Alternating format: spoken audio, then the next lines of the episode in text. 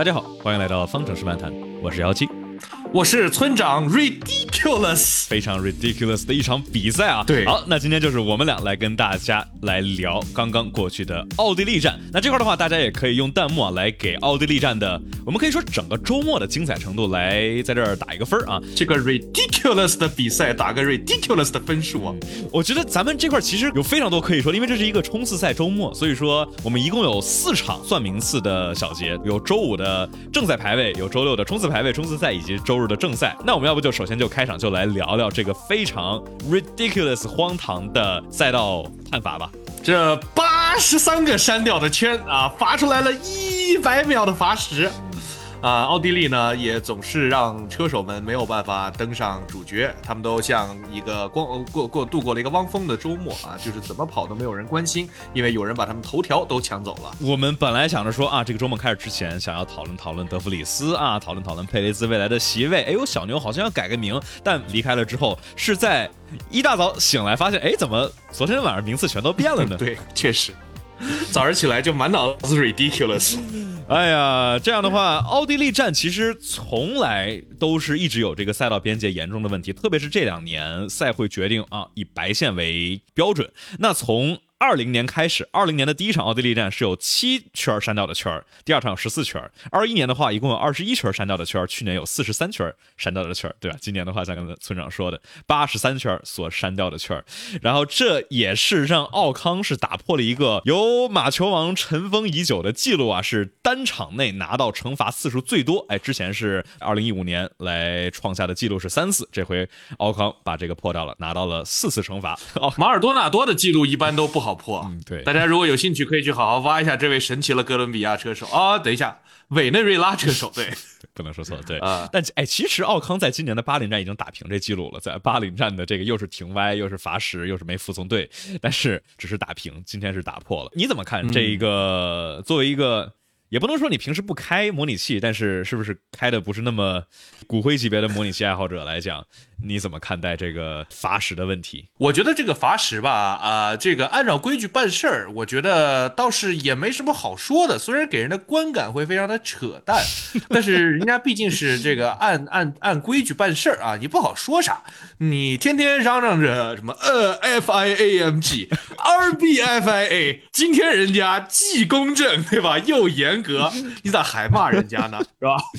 你咋还不满？说明问题是不是你们观众自己，或者是你们车队自己直接考？不过我觉得呢，呃，这个从另外一个角度来思考这个问题吧，啊，我觉得就是比赛结束了之后还拿了这么多的罚时出来，是不是有一个法律诉讼期的问题是值得讨论的？呃，你赛后的惩罚确实是。很多的就是他在比赛过程当中有这个 investigation，然后他会赛会再出结果。但是这么大规模的在比赛当中发生的事情，在比赛的方格期已经恢复完了之后，你再去秋后算账拉他清单，嗯，我觉得这个是值得讨论的。这个其实是非常影响观众的观感跟车队的体验的一个事情。对，就不管是正赛还是排位，就是观众会。特别的懵，对吧？就不只是车手啊，在那儿，真的，我们听汉密尔顿跟诺里斯在场上逼逼了一整场，就啊，他又出去了，他又出去了。是的，我们知道了，连 Toto 都受不了了。是的，我知道车没那么好开，但就是观众在看排位的时候，哎，这个人进哦，咔掉下去了，哎，这个人能又掉下去了，这个左边一直在一直在变化。那正赛的话也是啊，这个。第二天早上醒来，发现，哎呦，这分儿突然没了，哎，或者这多又多了几分，少了几分。那这个的点其实就是在于，现在这套系统还是一个纯人工的系统。就我今天早上看了一个消息，就是说，现在加上了这个虚拟赛事指挥中心，他们一共有九个人专门盯着这个赛道边界。但是很明显，在比赛当中是一共产生了高达一千两百条的素材，来需要这九个人来去吭吭吭哧的这个去一一一条一条过，所以就很明显他们是忙不过来的。现在的这套系统下面，你知道在马丁上诉之前，当时据说这个赛会就已经在吭哧吭哧吭哧在倒这些东西了。然后还有一个点就是在于，他们在比赛的时候，诺里斯在赛后的采访也提到，这些警告说啊，你压了三次不能再压了，晚了十五圈才出来，就是车手听到说哦，你不能再压了，这时候他已经压了五圈了，所以这又是另外一个点，对吧？就是你要有警告，可以，我觉得这个警告系统其实挺好的。你出三次，再出一次警告，再出一次，你就直接罚失。但是这个警告来的太晚了。其实一整年的比赛，在过往也是只有奥地利站这奥地利站这样，因为红牛环的这个赛道设计就让九十号弯特别容易出赛道，所以如果一年只吃那么一呃，只吃不是吃 出饿了，只出那么一次。这种也算是就是车迷的一个小小的观赏的景点，对吧？所以我觉得，如果只是这奥地利站这一次，我觉得还是可以接受的啊，对吧？一年来感受一次这个法律可以有多么的严格啊？呃，不过，但说这是就是这一次，但是你想过去的话，呃，美国站的九号弯，然后哎，其实这个呃伊莫拉的九号弯其实也是都是非常大家容易出去，因为外头。就都是沥青的这个缓冲区，也不是沙石，也不是草，所以车手都会推到极限上来去去压。早在去年的奥地利站结束之后，估计当时扇了四十多圈的赛事指挥中心啊，已经是觉得很很累了。没有想到第二年要扇八十三圈，这个提出来了，说我们建议可以把赛道的九号弯和十号弯外侧改成沙石地，来去降低这种赛道边界问题的情况啊。去年就已经提出来了，为什么没改呢？我觉得还是挺明显，就是。你想，三百六十五天里头就三天会需要 F 一在这儿九号弯、十号弯，成天在这比比这个，其他的三百六十三天，你说有什么别的赛事？有 MotoGP，有低组别的赛事，有赛道日，对吧？那假如这改成沙石地了的话，对于这些低组别的车手或者业余的爱好者们来说，就是一个相当于你稍微出去一点点。你就会拿到很大的惩罚，对吧？少则陷沙石地里头，这样赛会还得花时间过来拖车；多则直接失控出去，这个撞墙上面，而且沙石地还有翻车的可能。提高收视率啊，对吧？大家不就因为这个事情引发了剧烈的讨论啊？也是需要这么一个也节目。MotoGP 上周也在疯狂的炒赛道边界，但 MotoGP 它有压力传感器，它是两轮的，所以它这个相对来说更好判断一些。F1 的话。怎么能够来去用一套自动的系统呢？因为你想一千两百条啊，这是我觉得，嗯，这个问题不用这，反正这他们的活儿，他们得干，他们干好干坏，这个也都是他们自己定的规矩，我觉得不用替他们操这个心。为啥九十号有沙石地会对 MotoGP 好？是因为车手摔那儿不疼吗？不不不不不，那儿那儿也不能有，就是他们之前就提到了有沙石地，但就是因为 MotoGP 那儿不能加沙石，对吧？MotoGP 是在那种低速弯或者直线上，直到重刹了之后，有一片沥青。然后一长片沙石，这样的话骑手翻出去之后，这样能够滚滚滚滚沙石，能够给它减速，然后吸收能量。但是这种高速弯上面放沙石还是很危险的。我听到好多有朋友说，你就不出白线行不行？对吧？我老能听见很多人在在在说这个是行的。对，比如拉塞尔跟小周就没有被罚任何一圈对吧？咱们守规矩，对吧？小周不会是高素质上海人，肯定过马路从来不闯红灯，对，从从来不加塞儿，对吧？啊，然后其实红牛维斯塔潘还有维对吧？维斯塔潘也也没有被罚，他有他有圈被删，但是没有被罚，就是出去了，然后就没有继续出去了。但就是说嘛。这其实都是在刀尖上跳舞的艺术，也是刚才村长提到的，就是奥地利这个九号弯跟十号弯，它的设计意味着你这儿你推到极限，你多带一 kph 的速度，弯心速度，你就能够在直道上获得一点时间的优势。那累积下来这么多圈，是能够获得相当大可观的优势的。所以说，在别人都在推到极限上的时候，哎，一不小心出去一下，一不小心出去一下，这种情况下，假如你不推到极限。你不在这儿刀尖上跳舞，在这儿就是毫厘之间，你就会吃亏。那所以说导致就是会慢，就会跟周冠宇和拉塞尔一样。对，呃所以但是你看拉塞尔虽然慢，但是因为没有罚时，最后抢到了一个位置。嗯，必须得说马丁这边肯定是过完了。阿隆索跟斯托尔的每一条，就确保我们不会在中受罚，然后才真正的去上诉，对吧？而且你看啊，周冠宇其实他身前的两个人都罚了十秒，但凡再多罚那么一点儿，他说不定又拿积分了。所以综合下来，还是说这个守规矩是更好的。博塔斯也没有被罚嘛，对吧？对，博塔斯是这场也真的慢，但是哎，小周他这个被被套圈了，所以说再往前面的话，classify。就算罚时，假如是加了一圈的话，应该也没有办法。三思是又一次比较倒霉，当然最倒霉的肯定是奥康。哎，你觉得这两个谁更倒霉一点呢？奥康本来就没有积分，那我觉得肯定还是塞恩斯惨一点啊。原本塞恩斯这场的速度应该是拿这个全场亚军的，结果这个搞到第十第六名去了。奥康嘛，这个好一场差一场，反正积分区 当守门员也没啥区别。嗯，奥康是死猪不怕开水烫，这一场 你扣他三十秒，他也多拿不了那一分啊。像奥康已经过去连续四场拿分了啊，还有摩纳哥的一个这个季军，所以对车队的积分影响还是蛮大的。所以来说，要不就来正好转到塞恩斯。刚才你也提到了这一场，这整个周末其实都相当不错啊。塞恩斯，我觉得这个可能是我自从他。多久以来吧？上一次塞恩斯有如此的高光表现，那得是啥时候了？去年他赢的那一场是银石，对吧？当时好像也都是对于他银石发挥不好，对的批判是多于他的赞许的。但是这一场真的是实打实，速度非常的快。我们假设法拉利的这个升级是给了两辆车都有，对吧？对，都有。就算不是都有，也不可能先给塞恩斯。那在这个情况下呢，在这个车差不多的情况下，他明显比勒克莱尔在正赛发挥要更好，速度要更。快，至少在前半段，后半段呢，因为他可能心态已经爆炸了，或者是赛车的性能也这个跟不上了。但是我觉得还是很可惜，没有能够在前半段的时候发挥出来他赛车的真正实力。因为我是觉得他在第一个 stint 的时候，甚至能够去某种意义上的去接近维斯塔潘的这个配速。我觉得伪萨班还是远了点吧，这个 到最后看就就想想象一下吧因为我们不知道到底是什么样，所以我说现在有想象的空间。最后拉开了二十四秒钟，然后进了个站，然后刷了一个最快圈，我觉得这个就是，呃，不大现实，但确实是我们当时在直播的时候也提到说这个。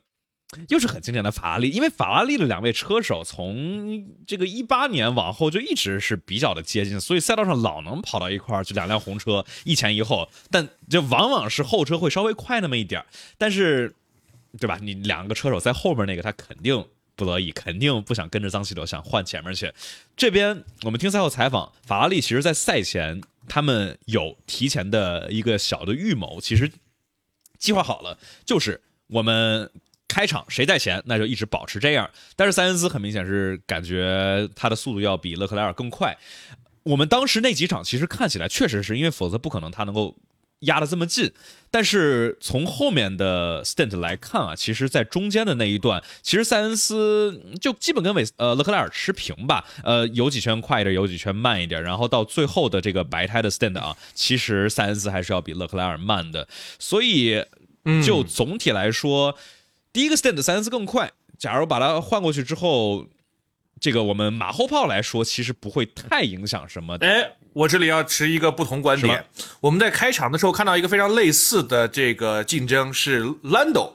诺里斯和汉密尔顿之间呢，也是被卡在了他的身后，一直没有过去。但是，呃，兰多过了这个汉密尔顿之后，呃，在这个最终冲线的时候是差了还是蛮大的距离的。所以，我觉得这个是一个可以比较。如果当时的塞恩斯让他过了的话，那他会取得一个什么样的这个结果？哦，当然这个也是一个不是那么精细的对比，但是我觉得是比较类似的情况。对，但就是说到底，其实塞恩斯还是会拿这个法史，所以这肯定还会掉一堆名次啊。但反正就是这周末。就是三四一直是稳定的感觉七八分左右，然后勒克莱尔的话是周五和周日超神，然后结果周六就不知道在干什么。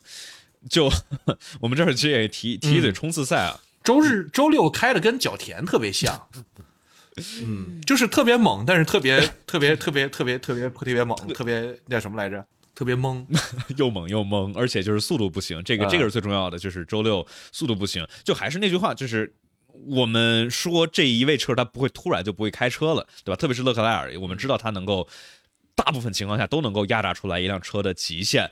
那这种情况再加上，其实今年我们看到过几次，其实去年也有，就是在这种气温低的时候，可能跟法拉利这辆车的特性，可能跟勒克莱尔的开法有关系。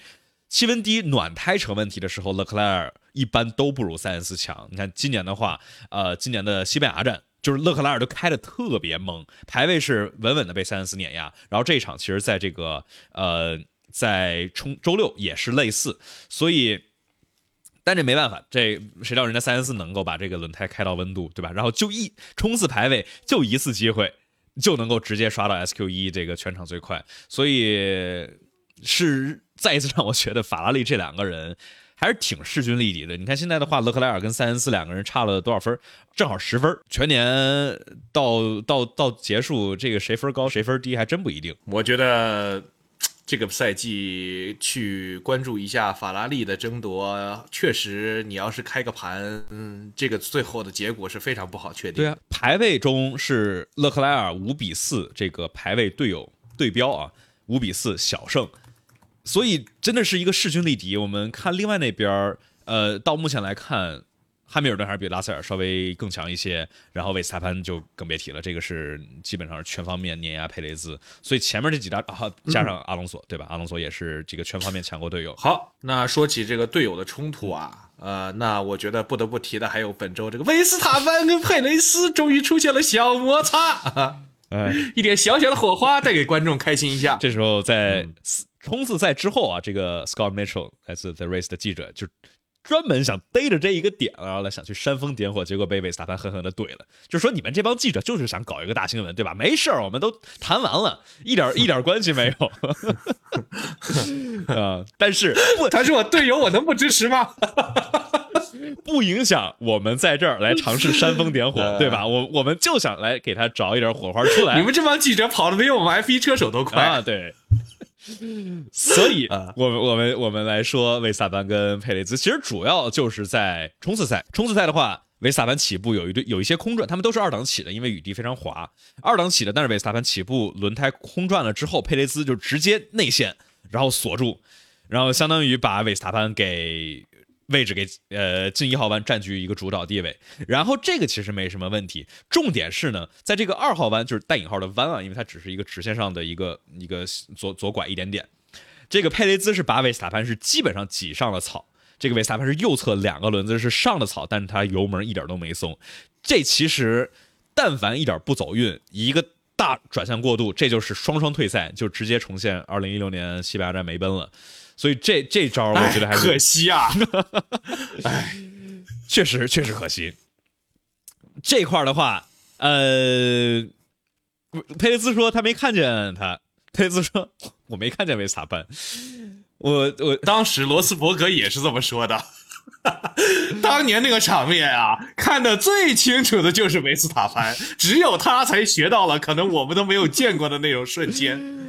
呃，就可惜啊，这次没不是不是罗斯伯格来采访，但就我们当时其实就想到，哇，这两个队友之间互相争夺，挤得非常的近，感觉已经啊很精彩。结果没发现，三号弯更是重现了罗斯伯格二零一六年在奥地利就在这块，就是在三号弯，哎，维斯塔潘对吧？内线晚刹车，然后压根儿不转向，是径直的开向了这个弯外啊。这个佩雷兹被挡在外线，想往里头转也不行，因为他右侧有一辆车啊。然后这是相当于把两个人都是带到了赛道边界。呃，但之后的话，基本上维斯塔潘重新拿回了第一，然后就再也没回回头过。这三号弯的这一小争夺，这个最惨的是诺里斯，因为他在三号弯进了一个 anti stall，然后就直接这么优秀的排位位置就咔咔咔就掉下去了。对，这个周末呢，这个诺里斯是深度的参与了各个事件啊，可以说是本周把这个迈凯伦的整个升级的套件的表现发挥的淋漓尽致啊！没有想到这个升级这么好使。嗯，那不我们来说说迈凯伦的这一套。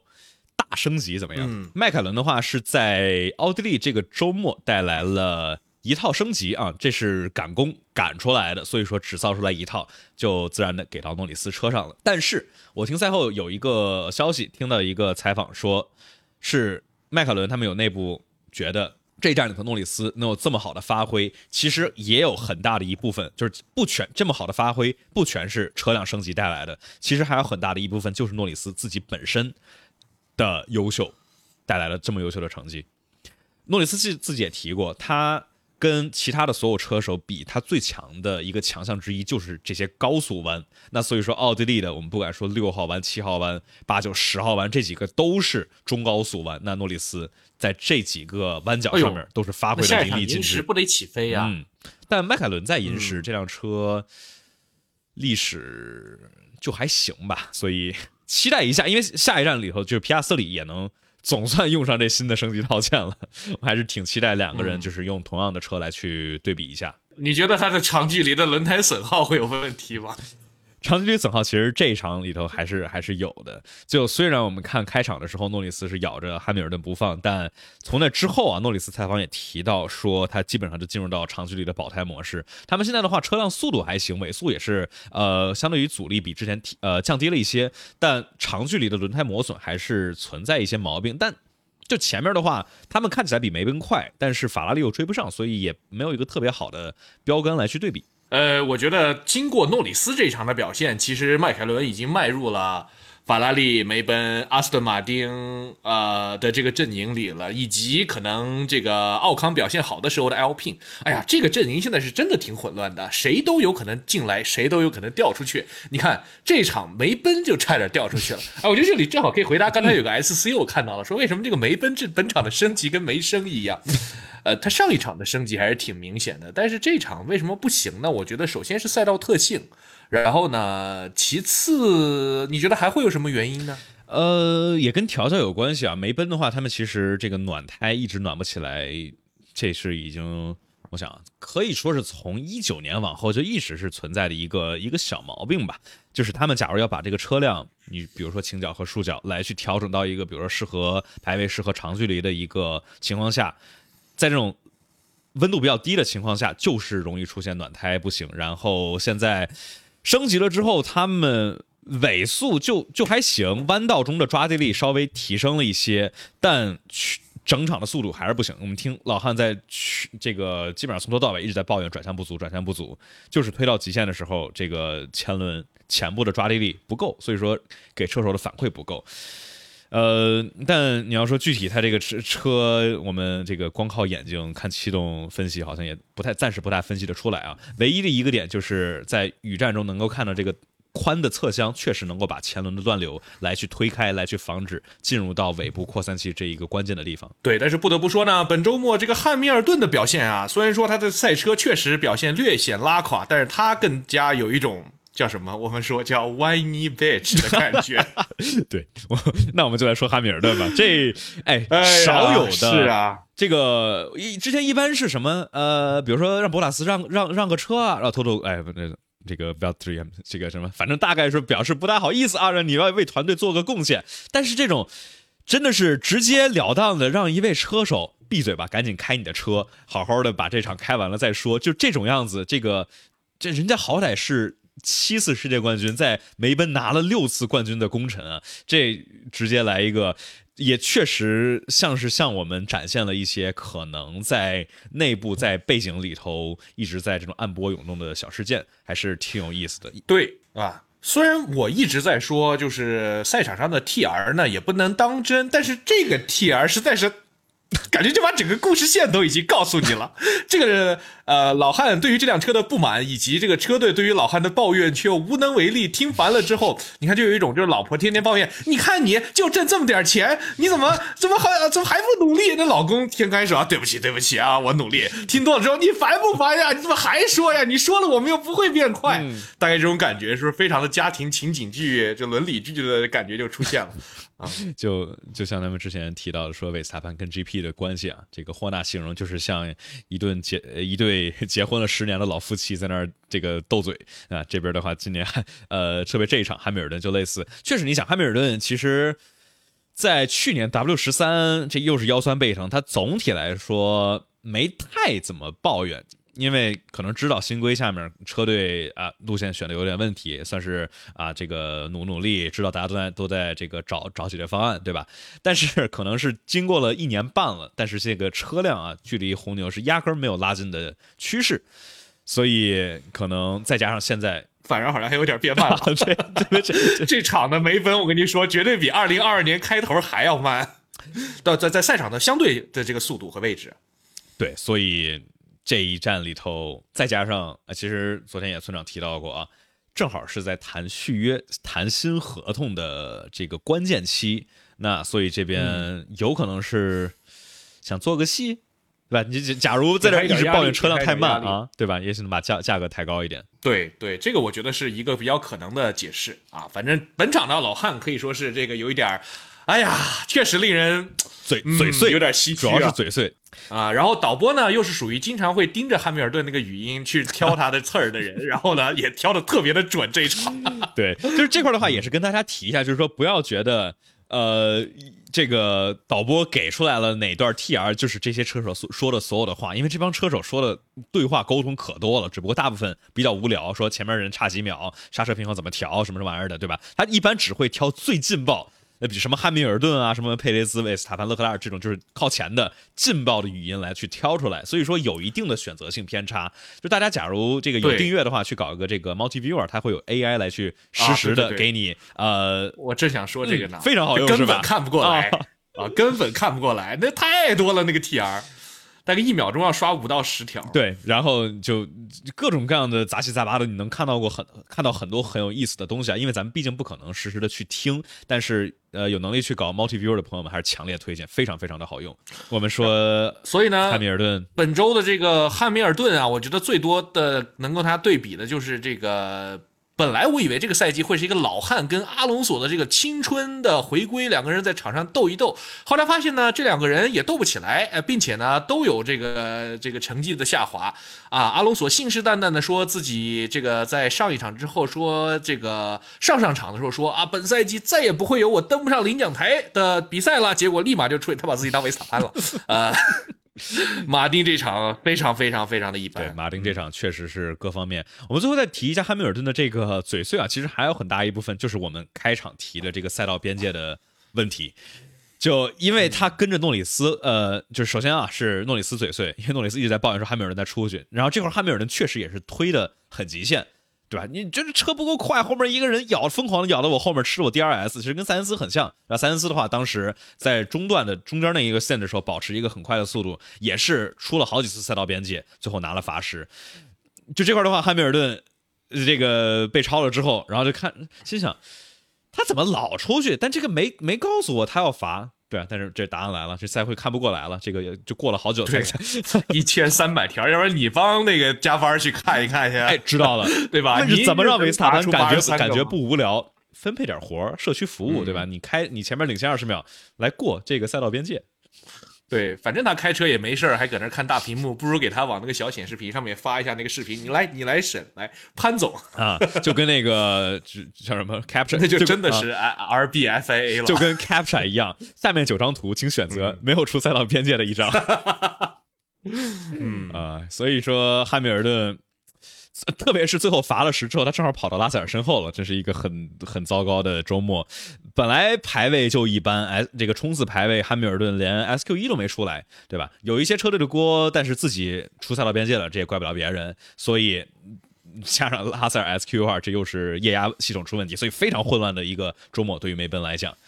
那不我们来提提马丁，刚才也正好说到了，你觉得是这种屁事儿特别多的周末好呢，还是马丁这种嗯爹不爱妈不疼，没有人注意到他发生了什么的周末好？呃，就看赞助商吧，看赞助商乐不乐意。就梅奔这边应该赞助商什么这个车上的什么 IWC 呀、对吧？什么这个骁龙啊，应该还是挺高兴的。这个镜头给的多，马丁那边就对没啥镜头，阿隆索好像没怎么见着他，是吧？就就是啊，就是嗯斯特罗尔也没有怎么出现，虽然他这场一直是跟阿隆索离得比较近，除了排位赛的时候被被哥哥吓唬了一场。对这站的话是斯特罗尔基本上全年距离阿隆索最近的一场，在周五的排位里头是实打实的胜过了阿隆索，然后在这个冲刺排位的时候是不到零点一秒的差距，然后当时在正赛直播的时候，当时我就心想。这俩不是并排起步吗？对吧？一号弯斯托罗尔这个一个小失误，对吧？放两辆车过去，他怎么掉后面去了？后来一看回放，哦，这个虚拟安全车的时候，对吧？阿这个阿斯顿马丁选择双车 double stack 进站，然后阿隆索进来换胎出来，哎，没什么问题。这时候斯托尔换胎，刚把胎换完，绿旗了，相当于他这是直接从第六、第七跌到了一个第七和第十五名，所以相当于一个。比较不走运吧，这严格意义上来说怪不了阿斯顿马丁，但是比较不走运，让他一直卡在了第十五。但最后也是靠着法马丁这边极其优异的法务部啊捞回来了一分儿。哎，马丁这个团队现在还是挺努力的。就是当你的赛车的技术人员已经无力升级的时候，至少别的行政人员啊、法务部门依然在为这个车队努力着，说明老斯特罗尔对于这个整体团队的调教还是非常到位的。呃，哎，其实去年马那个 Alpine 的法务部就相当强了，大家没有看过那个去年美国站，呃，这个申诉、反申诉以及反反申诉的那个，其实可以去看我频道里头那个视频啊，就基本上是 lpn 跟哈斯在两边就是挑规则中的漏洞。就那那一站就能看出来 lpn 这是把阿隆索的第七名给捞回来，真是相当的不容易，能够把这一个非常离谱的哈斯过了三十秒三十分钟，然后申诉提交晚了这个东西给找到，那今年这就是优势嘛，对吧？这个赛后是把眼球给转转足了。好啊、那这个本场还有一个倒霉蛋儿就是 Alpine 啊，我们先来聊聊奥康这个，哇，这是史上这个最最最大罚单。他在场上就被哎，他在场上时候被罚了吗？你他有一个不安全释放，哦，但是他好像后来还有一个哦，那是角田对，然后场下被罚了一个三十秒啊、本场的 Alpine 可以说是以一个非常不好的开局迎接了自己的新投资人的入驻啊，给出投资人上来就了一个下马威，这是个非常法国人的做法，就是你以为你出了钱了就可以当老大，不行，我们法国人一定不让你舒服了。啊啊！我们来回顾一下这个新闻是什么呢？就是在这个本场比赛之前，Alpine 宣布了一个自己售卖车队股权的新闻，把自己这个百分之二十四的股权卖给了几个投资人组成的财团。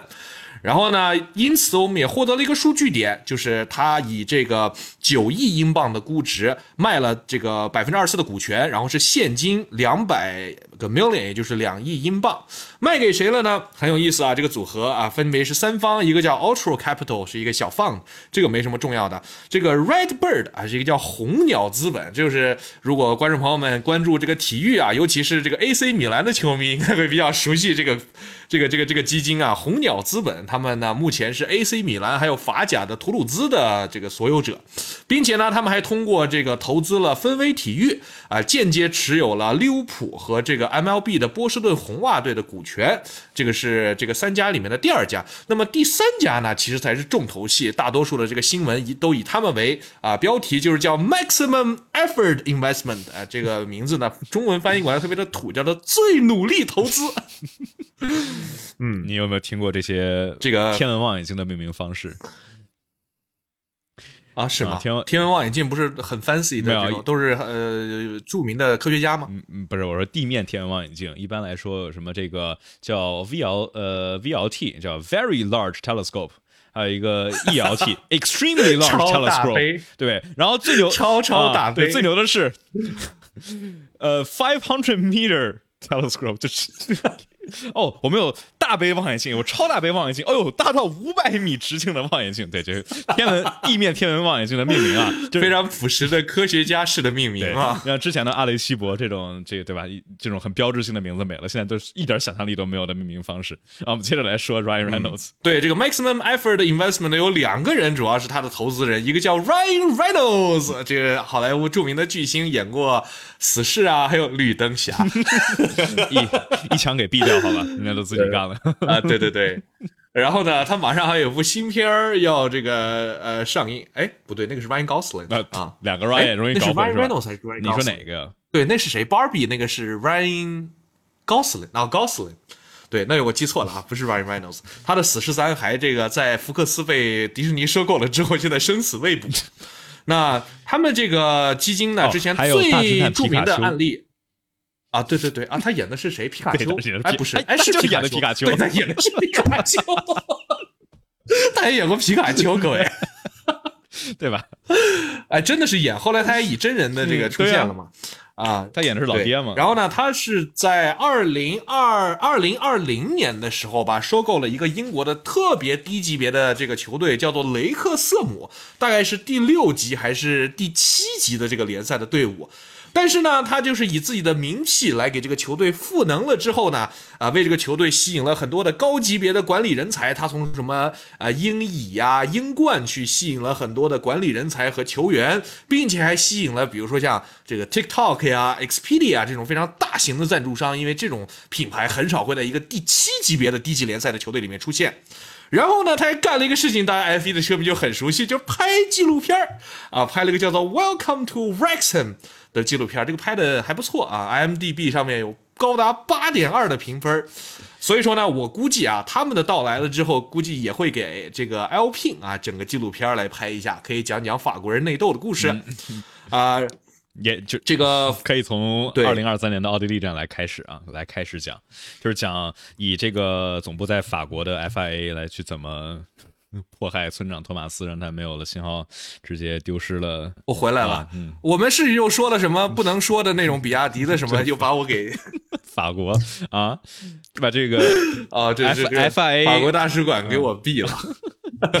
FIA 也是法国的，然后好，哎，就差是之前让托德作为这个 FIA 的主席，所以说呢，我估计这个也会这笔投资啊，因为它是全现金的，它不是股权的置换，所以说那个提醒一下是两个亿欧元哦，欧元是吗？OK，好，反正现在这个英镑跌的快跟欧元差不多了啊，大家关注汇率，最近不能老关注汇率，现在也不是很 political correct 的事情了，不是很好。对我们接着说啊，对。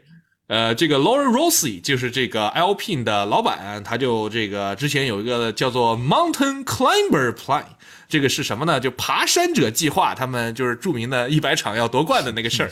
他们认为呢，有了这笔两亿欧元的注资，会给自自己的这个一百场夺冠的计划添砖加瓦啊。虽然他们现在已经一百场快过去一半了，依然呃还没有看到任何的夺冠的可能性。但是呢，他们会说用这笔钱会做任更多的基础设施的投资啊，因为呢目前来说你还有很多的这种基建呀，或者是一些呃这些技术上面的投资是可以不算在预算帽里的。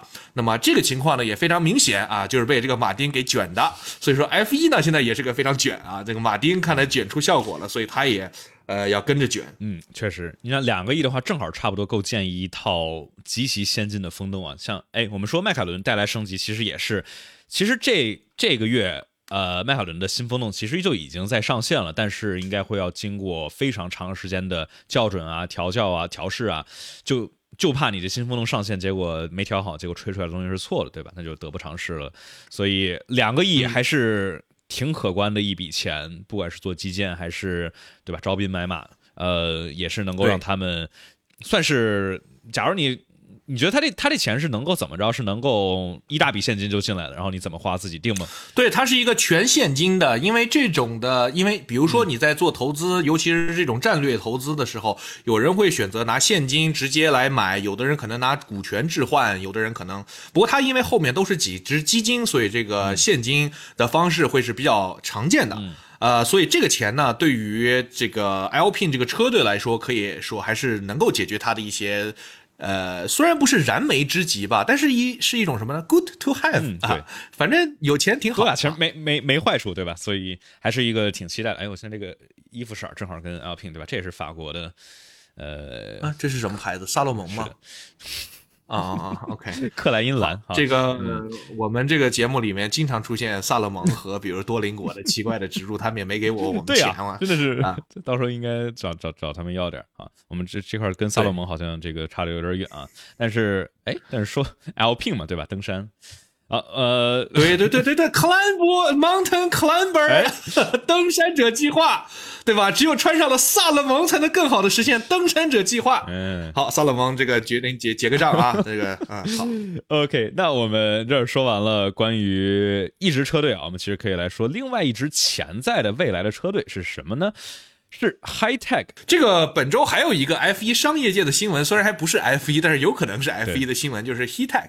He Tech 呢是一个 F 二的车队，High Tech 吗？呃，这个 High Tech He Tech 这个怎么念啊？我最近被那个你知道 Team 跟 Time 那个事情搞得我现在都不知道英语词儿该怎么念了。应该明明是 T E M U，但是他们都内部管它叫 Team。呃，嗯。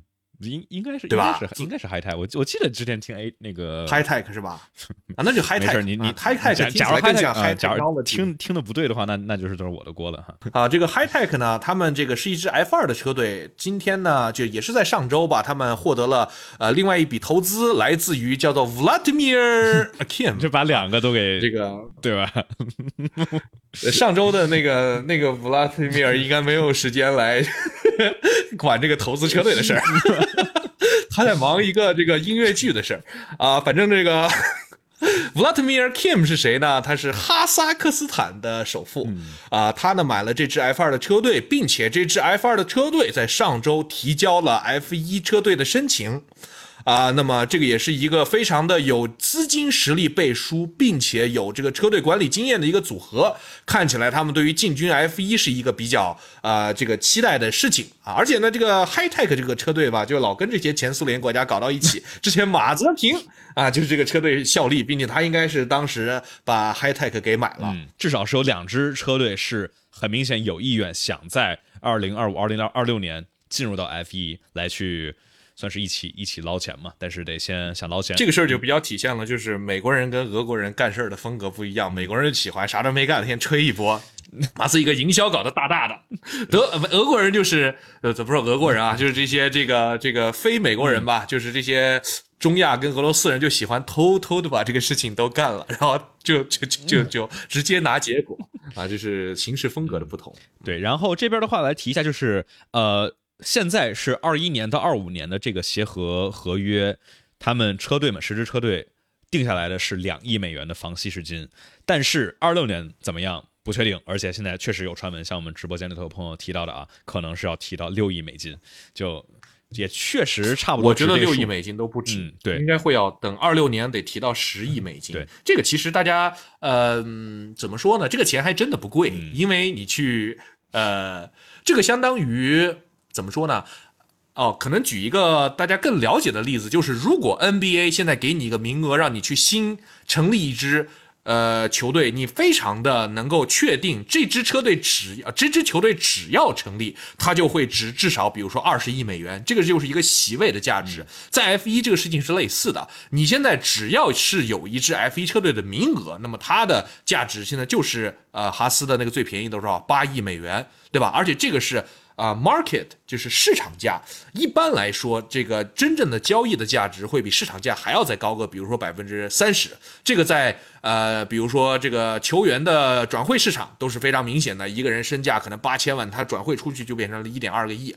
对，所以说这个钱还真不贵啊。是的，所以，呃。就听起来非常的夸张，相当于你什么都没干，这个刨去买工厂，这所有的这帮这些钱还要先拿出来六亿，这个就是垄断的好处，啊，孝敬一下 垄断的价值啊，对吧？嗯，所以，但是这个进来之后能赚的钱，因为现在我看他们很多去年其实除了马丁啊之类的车队，因为马丁有很大投入，其实很多车队都能够实现了至少不亏钱，甚至是小赚一笔，所以这其实是很在未来看啊，F 一。玩 F1 车队应该是个很赚钱的行业，因为，呃，FOM 的话，一年的收入一半接近一半是要跟十支车队来去做分成的。那这接近一半那去年我记得他们是呃收入是二十多亿美元，其中十亿多美元是分到这些车队。就是我们现在二一年到二五年的协和条约，我们大众是没有特别明确的说。具体谁分多少，谁分多少，但大概是，呃，第一名分百分之十六左右，然后最后一名应该是分，呃，第一名分百分之十四左右，然后第二到最后一名分百分之六左右，所以应该是一个挺有意思的，我们觉得可以持续看发展啊，看之后会不会有新的车队。我给你一个财务预测，嗯啊，就是这个，呃。F 一集团在二零二今年对吧？是二零二三二年的财务数据是二十五亿美元，然后目前看起来的财务预测的预计，二零二三年的收入会涨到大概三十二亿，二零二四年会到三十六亿，二零二五年会到三十八亿，这个是一个财务模型的估算的结果，并且 F 一的这个 profit，它的呃呃这个这个这个。它的啊，net income 对它的这个利润会从今年的呃大概刚刚开始有盈利，到二零二五年预计能够有三点五亿美元的利润，那这个其实就是一个非常好看的财务数据了。虽然说这是一个预测哈，但是你可以看到，如果从目前的这个呃收入从二十五亿涨到二五年的三十八亿，那目前这个六个亿的门槛可能确实是都扛不住，都防不住。对的。好的，那我们聊完了很多的钱啊，我们看看可以来提什么呢？我们其实可以来说一说。我也不知道怎么跳到这儿的。拉塞尔测谎，上周那个对这个这个拉塞尔测谎你看了吗？太好笑了，他不是又测了一遍？我怎么记得好久之前拉塞尔就没有没有没有，当时第一个测的是汉密尔顿嘛，然后这个拉塞尔最近刚测，哎，猫咪你不要咬我的这个，不要咬我的话筒，它本来就很容易断。我现在在说话吧？你现在在说话，好，OK。这个这个大概的，如果你们要看的话，给你这个讲一讲里面的比较有趣的点。就是首先啊，拉塞尔的 middle name，他的中间名居然是 William，所以说从这个威廉姆斯 对这个开启自己的职业生涯也是非常的合理。然后呢，他在这个测谎里面基本上就是都说谎了，然后都被测出来了。所以我们直接告诉你他的这个测谎的结果，就是他认为自己比老汉要更时尚啊，这个。我觉得对于很多人来说，他这很多人都觉得自己比老汉更时尚，因为老汉的时尚还是很时尚的，属于那种 不是这个一眼看着就能够觉得时尚，而是你要细细品味才会发现他真的很时尚的那种时尚，过于时尚吧，Let's say。然后呢，这个拉塞尔还认为自己是围场最帅的啊，这个不知道观众朋友们怎么看？反正我觉得应该是勒克莱尔最帅，我也觉得是，法拉利的平均颜值还是比较高。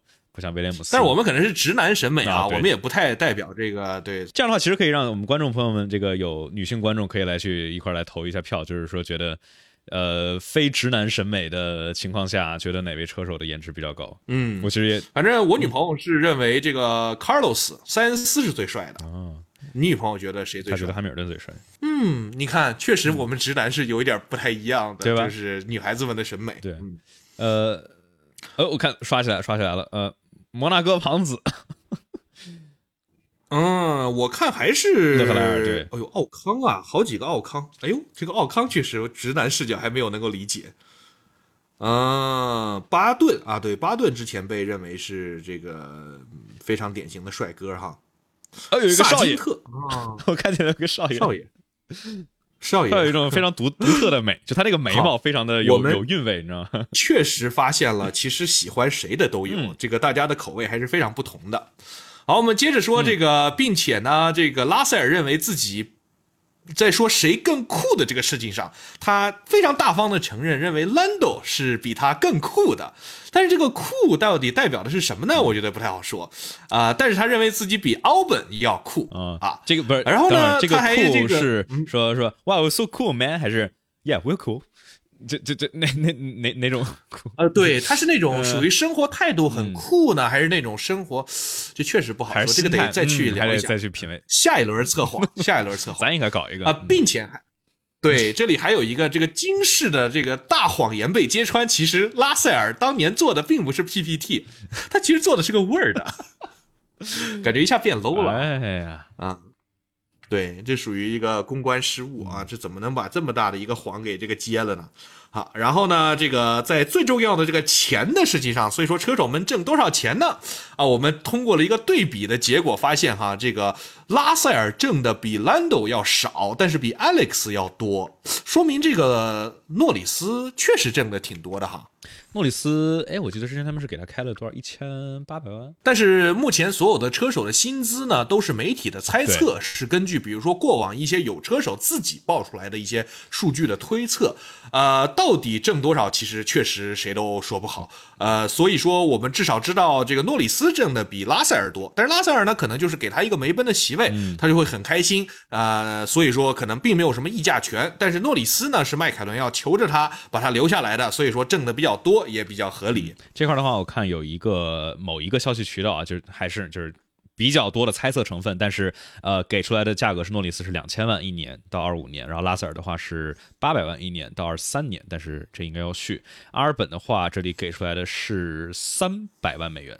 哇，这么点儿！哦呦，阿尔本三百万，我觉得应该不止。这个三百万属于一个比较侮辱人的价格，那就属于付费车手价格。这个就属于自己给自己发工资。考虑到威廉姆斯嘛，对。当然还有一个点就是这个，咱咱完全不知道这里头细则是什么，对吧？我记得之前他们就是说韦斯塔潘他这个基础工资是一部分，但是他有很多很多的 bonus，就比如说拿个杆位、拿个领奖台、拿拿多少分有相关。哦但肯定是今年我他会把我觉得他会把这个调低一点啊，应该不至于，不会像 Kimi 一样。啊 但是对对对，这太吓人了。嗯嗯，对，阿尔本这确实确实，咱不确定这到底准不准啊，但反正这是这里给出来的。最低的是叫、呃萨金特一百万美元。啊，那么本周呢，这个在奥地利还同时举行了 F 三跟 F 二啊，F 三发生了什么呢？F 三发生了是有史以来第一位女性车手啊，Sophia Flores 在 F 三中拿到了积分。但是啊，这个也是非常符合我们这个周末的调性，是在赛后由于前翼的不符合技术规定，所以说把这个第九名的完赛的成绩给取消掉了，比较可惜。然后，但是这个该取消还是得取消，这种技术不合规肯定还是不能不能这个容忍的。但是，哎，Sophia 还是挺挺不错的，我觉得她是在一个这个不分性别的，就是而且是 F 三，其实是一个相当呃高组别的一个开放轮的赛事了，所以看看吧。我觉得他 F 三跑好了之后，比如说什么 Formula E 啊，或者跑跑勒芒原原型车什么之类的，都是有可能。哦，他应该已经跑了那个这个勒芒，嗯然后他应该是跟 Sofia Cardon 那个叫什么来着？反正他们有一个女子的车组吧，好像我记得。哦，我想想，一个、呃一个粉色的，对吧？嗯嗯嗯，对，然后这个是本周的 F 三，那 F 二呢？本周也进行了非常精彩的比赛，真的，各位如果有时间一定要去看 F 二，F 二太好看了。这个呢，在 F 二的正赛上呢，最后由于这个轮胎策略的不同，然后出了两个安全车。呃，本来这个 V Vesti 啊，这个是本赛季发挥最好的 F 二车手啊，梅奔青训啊、跑得巨好无比，但是因为最后的策略上面被这个安全车给拿掉了优势，所以最后让这个嗯 Vasure 啊、是拿到了冠军，然后是伊瓦萨拿到了亚军。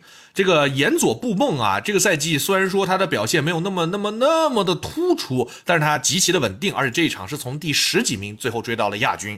所以目前呢，几个前几名的积分的争夺形势还是这个 Vesti 维斯蒂啊，再一次扩大了自己的领先。波希尔呢，依然没有拿出是自己该拿出的成绩，整个赛季跑的都是有点虎头蛇尾的感觉。刚开始以为他这辆车跑的就跟维斯塔潘一样，结果发现维斯塔潘只会有一个，就是维斯塔潘啊。波希尔这个附件越来越拉，那作为一个中国的观众，肯定看着是挺开心的啊。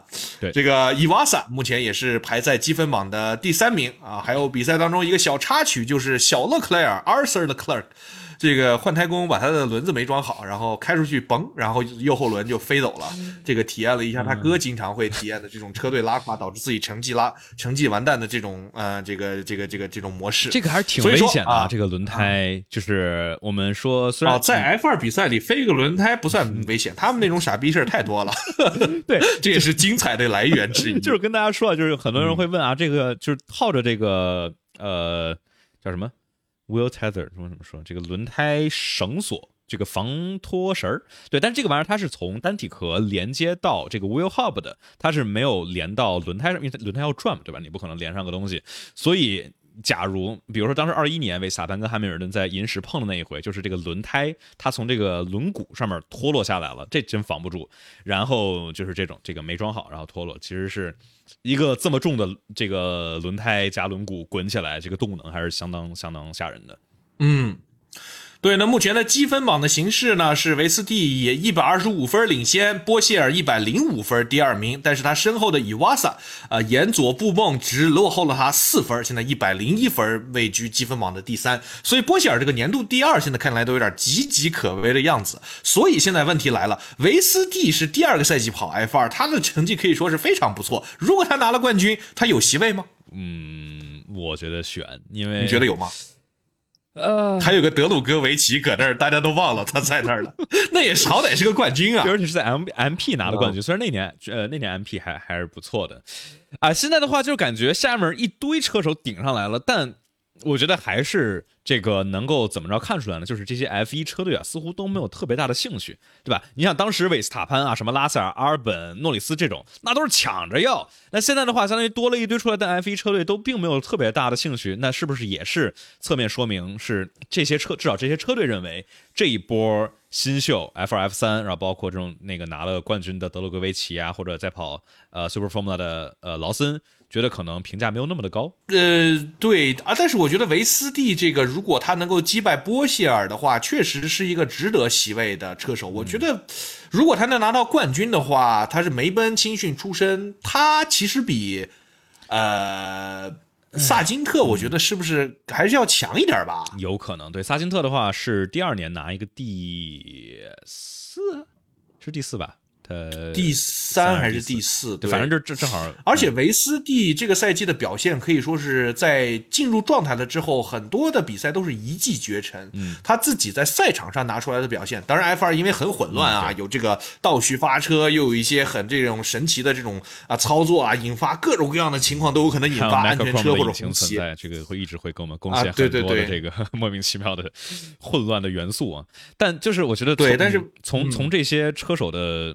发挥什么劳森啊、维斯蒂啊、尤瓦萨、贝尔曼，然后包括波希尔，这我都是感觉，包括在之前的德鲁戈维奇，就是上来我觉得肯定是这些能够在 F 二拿前三的车手，我觉得绝对是放进一辆 F 一赛车就能开明白的。但是这个有真正多强的竞争力呢？对吧？这就是不一定了。那现在好像对于很多车车队来说，似乎也不是特别着急缺人，顶多是红牛那边需要琢磨一下这几个人在怎么排列组合换一换。但对吧？你说其他的几个车队，威廉姆斯这边在萨金特，萨金特，我记得当时看他，他是父亲因为出事了之后，呃，没钱了，是威廉姆斯资助了他很大一笔钱，让他去跑完低组别赛事。相当于在这投了这么多钱上来，应该也不会至于说跑一年然后就就扔掉，所以是很难。那还有一个可能性就是叫做丹麦人。这个单和单换换丹麦人，对吧？这个马格努森确实这个赛季，如果不算这几个新秀的话，表现目前最拉垮的车手了啊。呃，而且用一个年轻更优秀的丹麦人进行一个丹麦式的升级。哎，马格努森不会第二次 第二次被哈斯踢吧？但呃，毕竟这个经验在这儿。那在哈斯，我觉得对工程来说应该不会那么希望说换一个新人上来，因为。在米克这吃了个大亏，要花这么多钱，呃。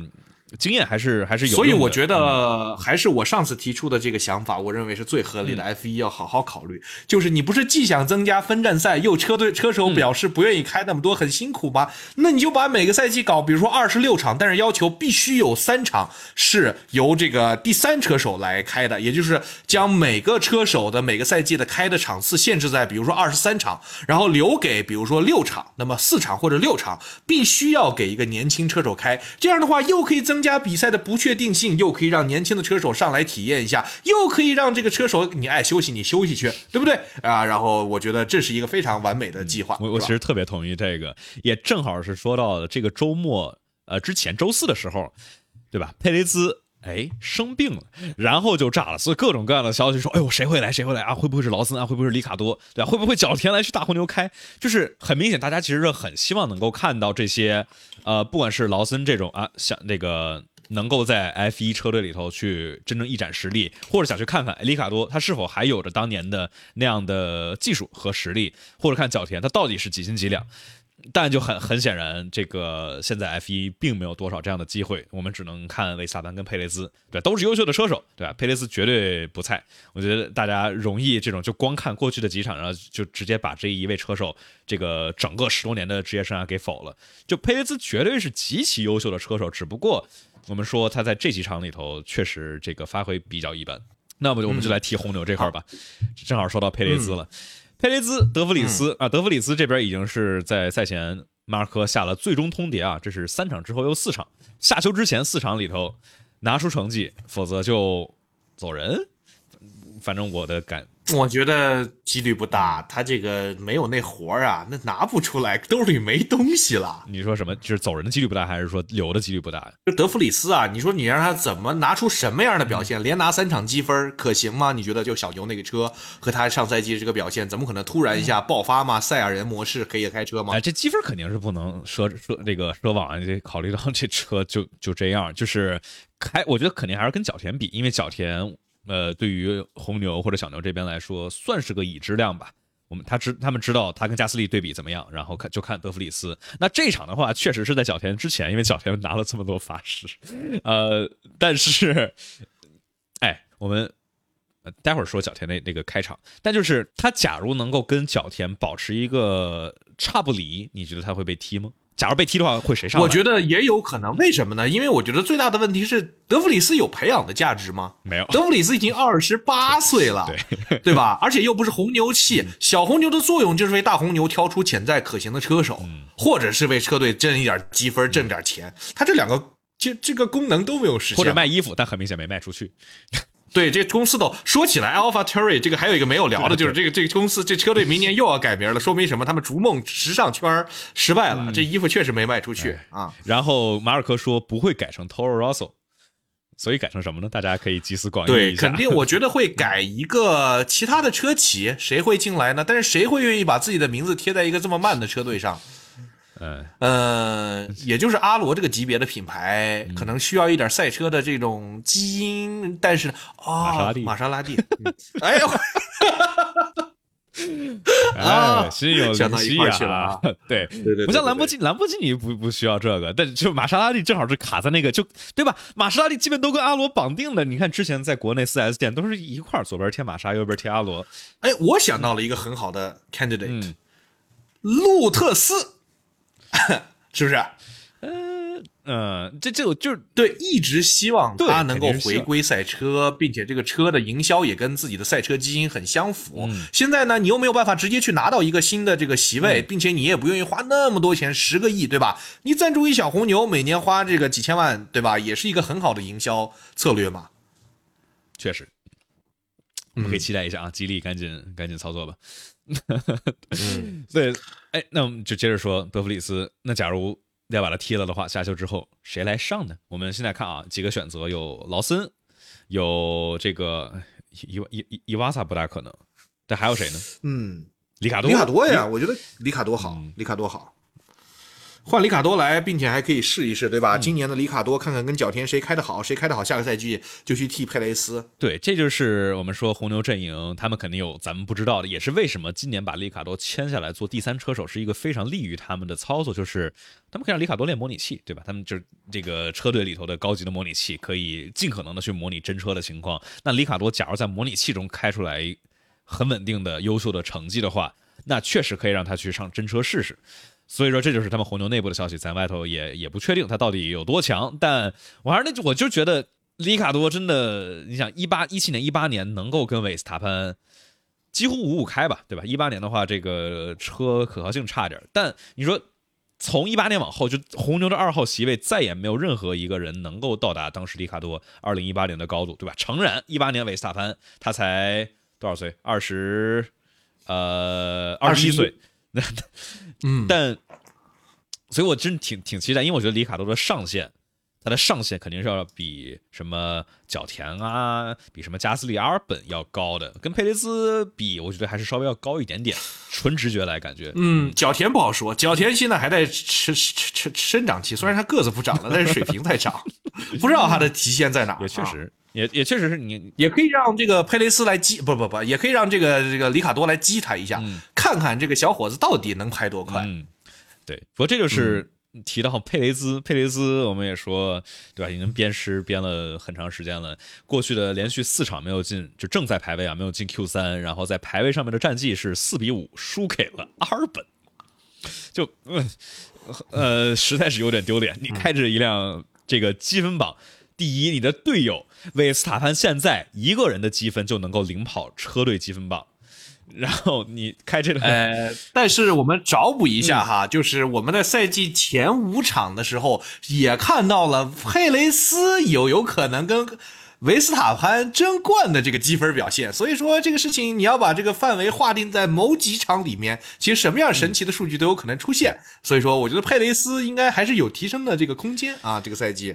哎，提升的空间肯定是有，但是我们看这两年半了啊，已已经这个基本排位中位排位差还是百分之零点四，没再往低，没对。但是连续四场进不了 Q 三这种水平，确实应该不是佩雷斯的真实。这肯定不是，就是我们知道佩雷斯是一位多优秀的车手，这就我们从外界猜啊，肯定还是这个压力非常的大。呃，加尔马尔科也说，你专注开你的车，拿好成绩，不要老想着这个争冠什么什么玩意儿的，有的没的，老跟维斯塔潘比。我觉得就是他。这个有可能是自己觉得，哎，之前毕竟就差十分，对吧？想着说能够去争个世界冠军，能够去努一把力，然后去过于激进的去试探，来去推极限。但是就是这样的话，反而让自己的竞争状态不好。嗯，OK，好，我们今天还剩下什么话题？呃，今天的话，话题我们准备的，你还有什么想说的吗？这边的话。呃，我们要不还是提一下这个？这个 Delano。对对，这个的话还是一个非常沉痛的消息啊！而且 在今天的早些时候，有另外另外一位荷兰的摩托车手也是在一个比赛中去世。所以说，一个周末，呃，摩托车或者赛车界两轮四轮损失了两位呃车手或者骑手，还是非常沉痛的。就这块我们可以提一下，这边是什么？这个是 Freka，就是呃欧洲区域性雷诺方程式 by Alpine。这边的话，呃，年轻的十八岁的车手 Delano v a n t e r h o f 是在比利时这边，算是给二十四小时 SPA 的一个电赛啊，呃，中大雨，然后在呃过了 Radion 之后的 Camel Street 直道上面侧向撞击，导致不幸去世，所以还是非常沉痛的。然后我又去看了一下这个，他们有现场观众拍的这个画面啊。这一次的事故跟斯帕的这个呃埃尔罗格湾或者说 Radion 其实关系不是特别大，因为它是在直线上面失控，然后发生的撞击。但是，哎，就其实很难，因为这光从赛道上或者赛车设计上，其实挺难再去避免了侧向撞击。对，因为侧向撞击是没有办法用任何的安全防护措施能够避免车手死亡概率的一个撞击的方式。这个好像就是一个黑洞，你永远没有办法探析。对，就是一个呃 freak X，除非我们把车做成正方形，这个，对，这个确实很悲伤了。但是确实这个事故本身，呃，想不到一个，就是如果我们要继续赛车的话，这种侧向的撞击，呃，是永远有可能发生这种死亡事故的。对，所以我觉得这块可能唯一一个呃。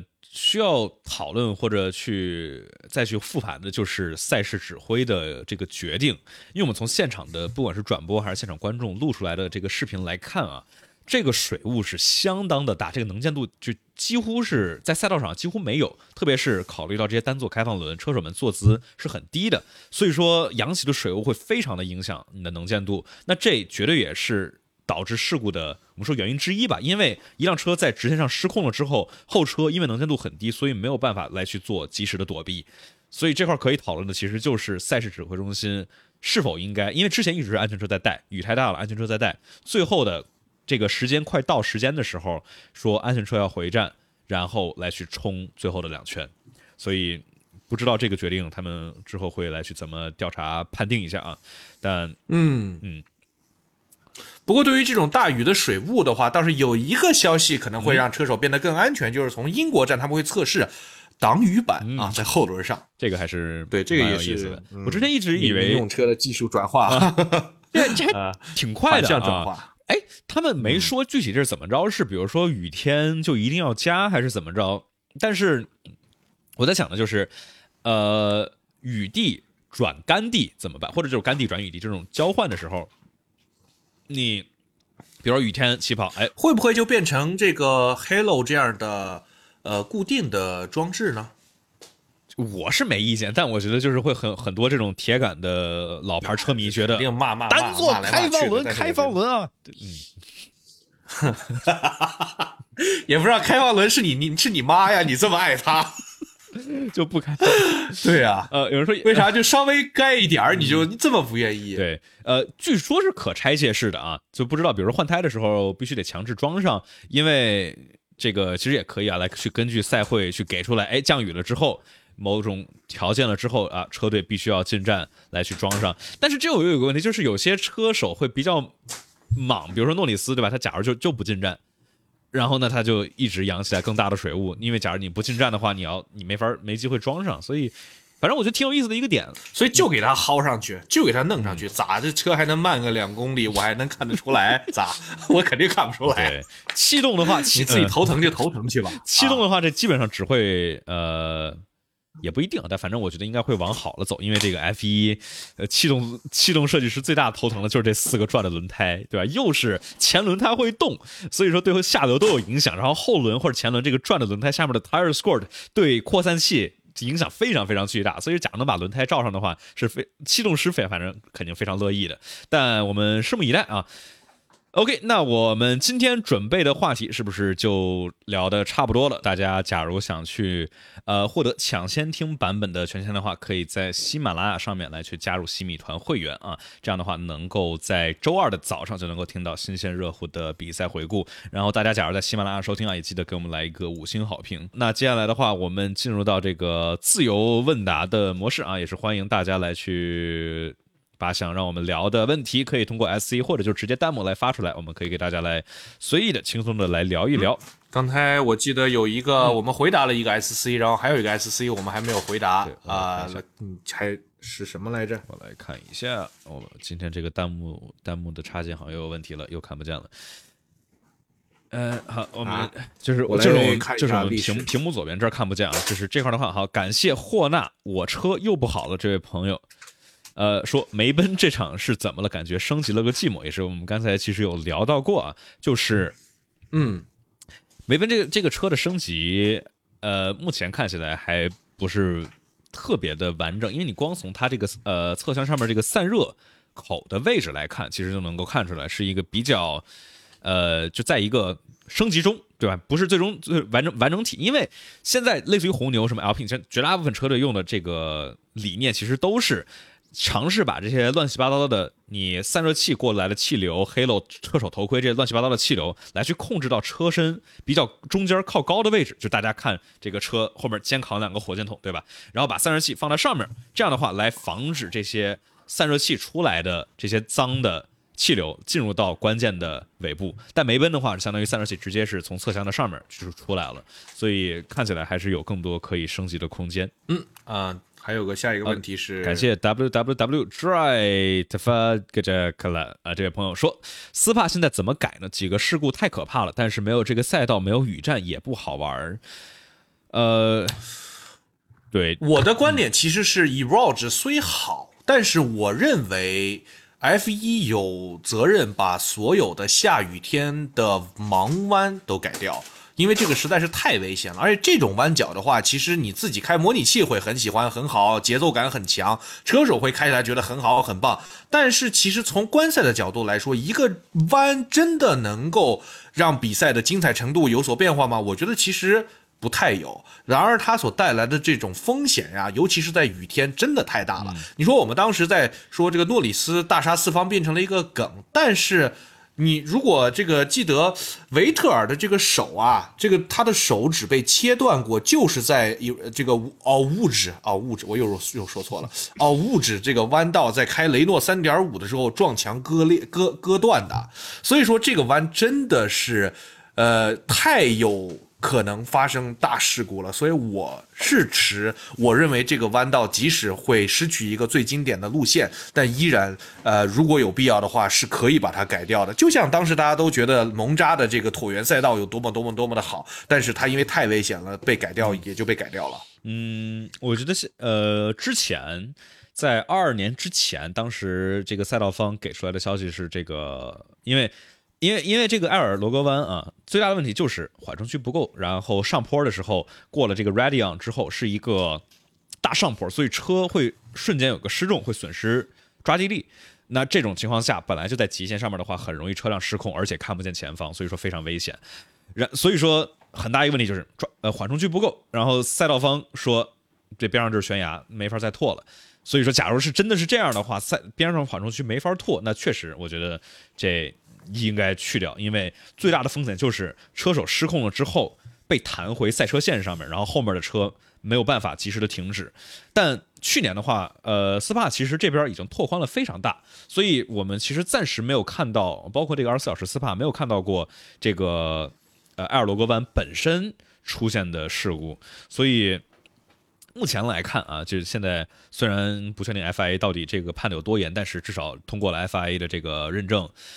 所以我觉得，假如能保留肯定是好，但是就是看这个安全方面，肯定有方法改啊，这个肯定能改，没有改不了的，都能 都能改。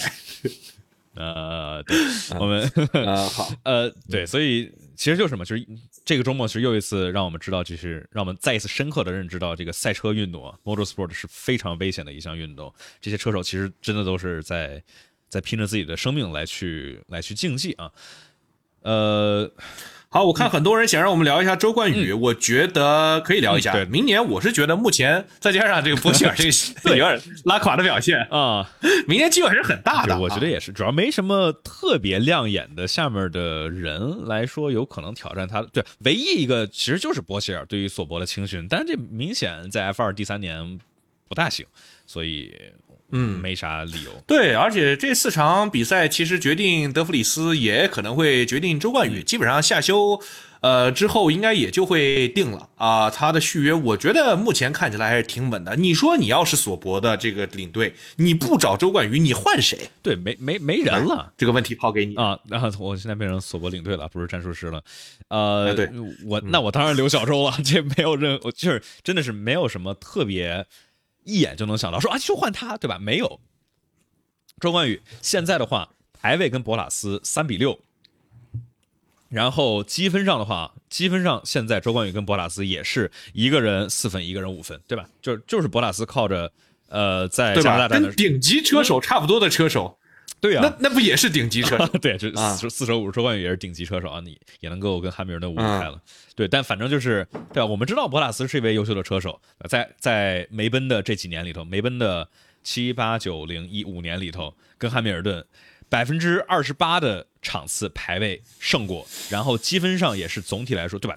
八次八八年的不对，他他不负责八年，他负责了五年的梅奔车队冠军，对，博拉斯也是功不可没，能够跟这样的顶级车手算是打成五五开，我觉得还是。真的挺难说，随便蹬一个 F 二的新人上来就能够达到这个高度的，而且人家零车损，还不出白线，对吧？开的又快。还守规矩，你还夫复何求？而且还你还有什么要求可以给一个新人？而且还礼貌，还没有还没有任何在这个 T R 上面碎嘴碎，对吧？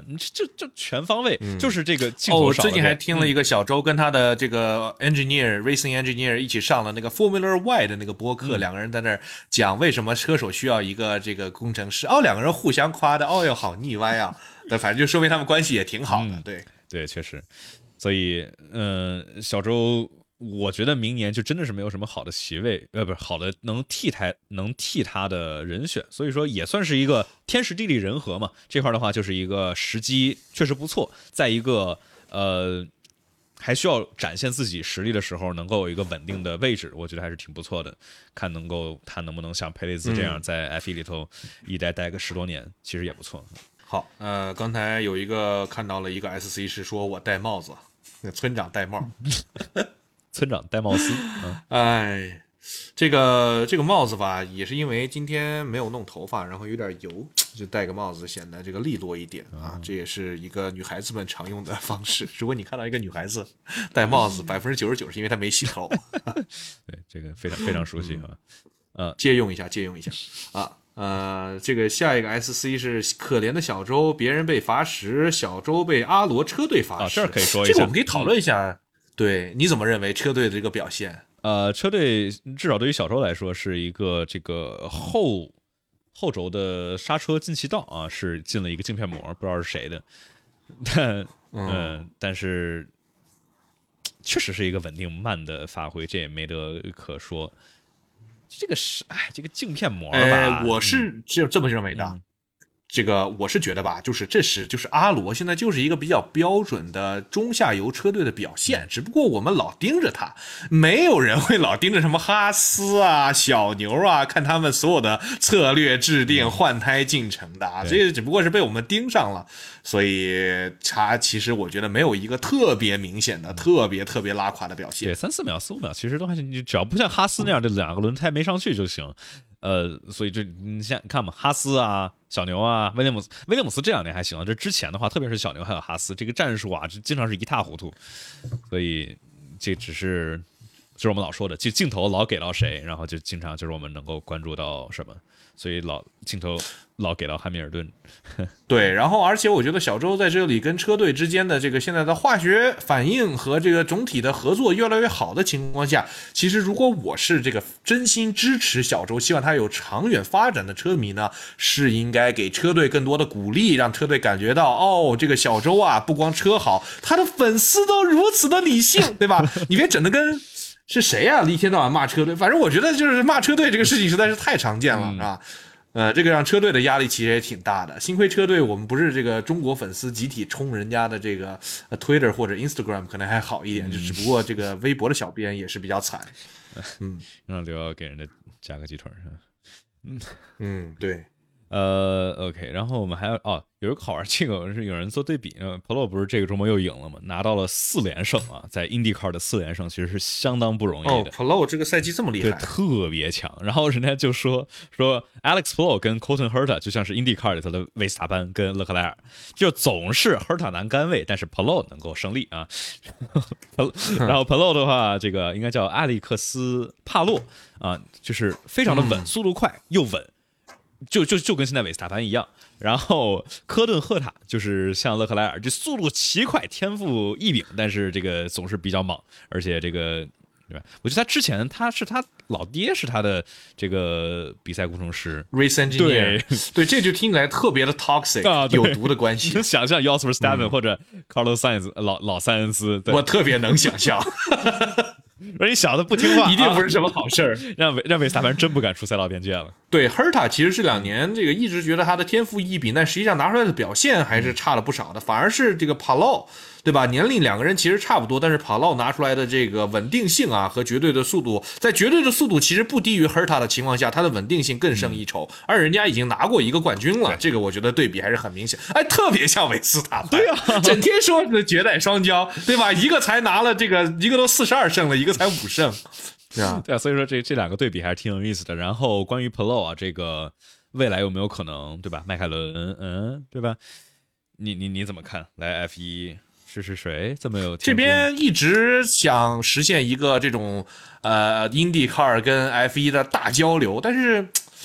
这个东西总是就是说一说啊，对吧？总是我觉得不光是媒体吧，可能车队这边也在营造一种 PR 的气氛，说哎，我们也会考虑。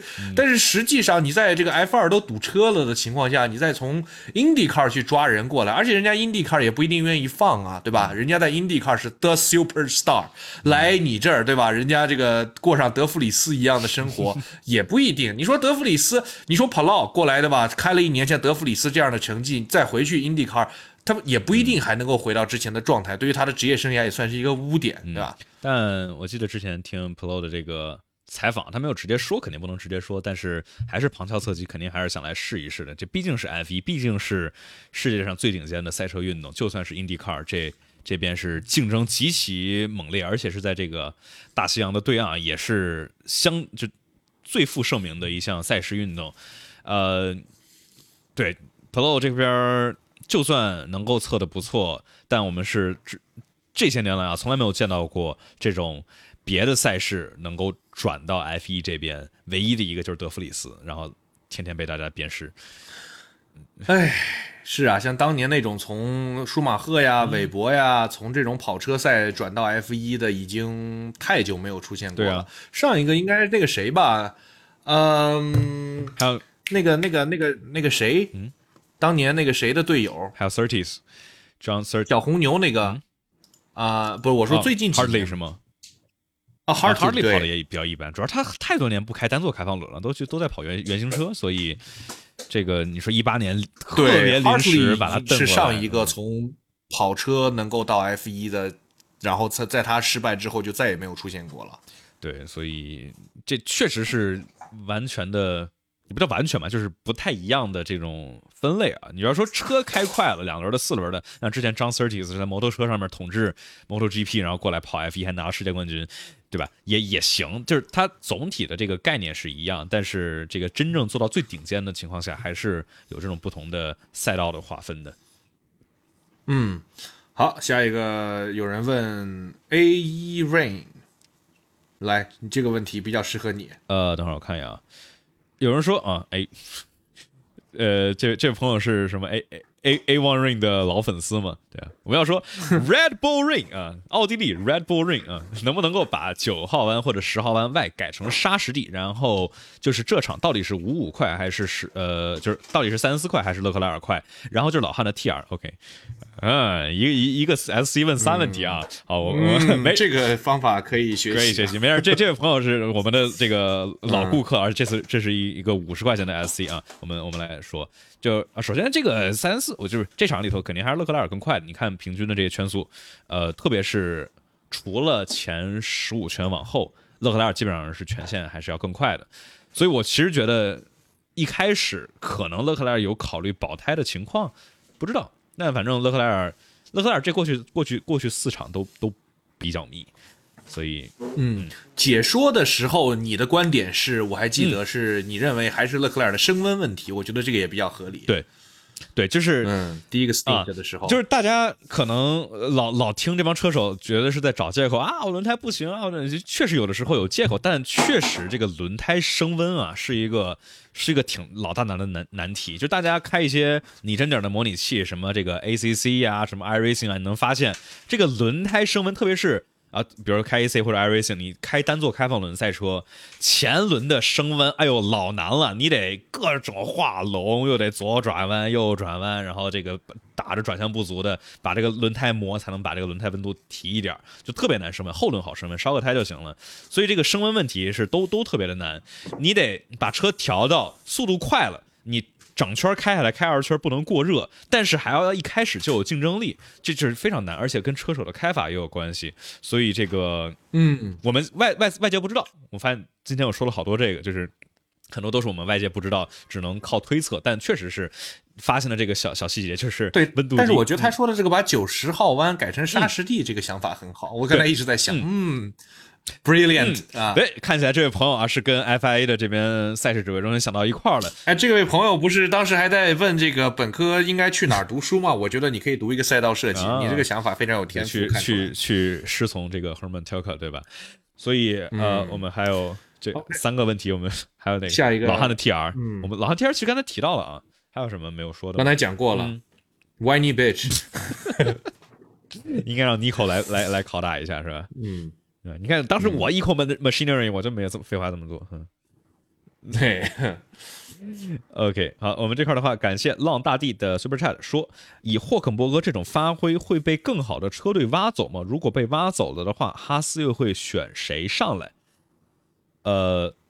你看这个问题就体现了我们刚才讲的，就是现在的围场竞争有多激烈。你不可能给霍肯伯格找到一个除了现在哈斯之外的别的席位，以他的水平，他也只能能够稳住一个席位而已。所以 F 二才会大堵车。对，我觉得霍肯伯格假如要被挖的话，是不是早就被？哎，也不一定啊。你想，当时，当时法拉利其实对他都有点想法。但是，呃啊，那是十年前的他呀，他要是十年前有这个实力，还对啊，就说这个车手一定要是看这个实力和潜力双向指标嘛，还有时机，三项了，你时机也得好，对对对对，所以太难了，太难了。但霍肯伯格应该没戏。但你说霍肯伯格他这个实力有下降多少吗？这我们说年纪大了肯定会有一定的，比如说反应速度啊之类的，肯定会肯定不会这个提升，但。现在看这些有经验的车手，你说霍肯伯格几年没开回来，直接把马格努森至少排位赛里头啊，这个嗯按在地上摩擦。就我我其实觉得，我这么说吧，这个霍肯伯格在巅峰的那几年的实力，我们拿到今年的这个比赛里面看，他应该是谁的水准呢？佩雷兹，他大概其实就是。呃，塞恩斯或者是拉塞尔目前的成绩的水准，你想他当年开的是一辆雷诺，之前还是印度力量，但是他答出来的实力是大概就是这这这个这个级别的水平了，嗯啊，就是而且会就至少会在奥康之上，嗯，他年轻的时候的水平，年度第七第八嘛，嗯，奥康奥康是个啥水平？我觉得奥康现在。就现在来说，就是年度第七、第八的水准吧。你说就是二十个人里头排第七、第八是吧？还是？对对对对对，所以说还是很强的。你要拿到今天的这个衡量尺度，你可能有个更更更更精确的一种感知。你想，当时霍肯伯格在印度力量跟佩雷兹做队友的时候，其实就是两个人其实打得非常接近，就是霍肯伯格排位快，然后佩雷兹正赛更猛一点，然后领奖台拿的更多一些，呃，所以。对，我之前他那个台上的虽然没有上过吧，但是他的这个稳定真的够稳定。那种他在一四年的时候前几场的成绩分别是第六、第五、第五、第六、第十、第五、第五，这这这这这这是什么级别的水平？你想一想。嗯，而且对，其实当时二零年末的时候，当时很多人就在讨论这个阿尔本要被踢掉，说是谁去换他，因为当时红牛也没有确定谁，很多人就在说霍肯伯格，霍肯伯格，呃，其。你我其实觉得霍肯伯格假如上来之后能够做到跟佩雷兹差不多，甚至稍微好一点因为霍肯伯格的排位强，你觉得呢？嗯啊，那你这个，但是他的正赛是很很很一般啊。比如说他开了红牛也是永远上不了领奖台是吗？对，就是他的这个风格没有，我没有，就是我觉得霍肯伯格跟佩雷斯啊，目前看起来就是，也许水平可能最多就是伯仲之间吧，这个可能就是最好的结果，他不可能比佩雷斯更强，这是我的观点，所以我觉得不现实，而且更老，嗯，对，稍微老几岁，我觉得这两个人就是就是差不多，都是在就是你想霍肯伯格啊、佩雷兹或者塞恩斯，你说这这这这些车手放在中游里头，确实就是顶尖的了。就挺难在中游车阵里头捞，因为再强的车手就很快就被大车队挖走了。但是就是放到大车队的话，跟什么韦斯塔潘啊、跟汉密尔顿一比，又稍微略显逊色了一些。所以，呃，有人说奥康绝对有拉塞尔的水平，但不如拉塞尔精。我觉得奥康肯定还不如拉塞尔的，否则梅奔的话提上去的就不是拉塞尔了，对吧？这个都是梅奔阵营出来的，那他们也都有非常详细的数据，这俩都开过梅赛德斯的车做测试。那最后选择拉塞尔肯定是这个，觉得是寄厚望的。嗯，有人说为什么奥迪换人？这你有了解吗？奥迪换人，奥迪换人啊？是说那个之前研发进度迟缓导致换人的吗？哦，还是说哎换 CEO 了？好像是吧？好像我听说有奥迪换 CEO 的事儿。对，这个没有做仔细的了解，需要了解一下再再再说。但是车企这些这个民用车市场的事情，那整天这个还是。主要是没那么多人关心到底哪个领队换了，不像 F 一，谁要是领队换了，哇，今天大爆新闻啊！这个其实就是体育的魅力，就是体育。你看 F 一这个产业，其实我们说它赚多少多少钱，其实也就是个几百亿美元的这个加起来几百亿美元资产的市场。但是你要说那夏天对吧？一空调市场，那世界都是几万亿的市场，这么大，但是谁关心对吧？董明珠这是不是又找别的 CEO 了？怎么你知道这个美的的 CEO 是谁吗？啊，好像叫何什么什么对吧？你知道什么夏普什么什么谁合并了？是这种大事根本都没人关心，就是体育的魅力。所以你想当一个叫做 attention whore。希望吸吸引一些这种这种注意力哈，比如说就是你要是呃，比如说谁马桶狼对吧？这个搞这么出名，还去这个哈佛商学院当教授讲客座讲师，他没有这个名气，根本不会有这样的机会。所以这就是体育的一个很大的好处。好的，那我们今天的。播客节目就差不多到这里，然后大家假如想去呃获得抢先听版本的权限的话，可以在喜马拉雅上面来去加入西米团会员啊，这样的话能够在周三的不对周二的早上就能够听到新鲜热乎的比赛回顾。然后大家假如在喜马拉雅收听啊，也记得给我们来一个五星好评。上次我就记得看有一个说哇这个。强烈支持，啊给了个两星，就我也不知道这个是，这个比较难受，就是很难琢磨互联网上的事儿吧。对，好的，那我们今天的播客就到这里，大家拜拜，拜拜。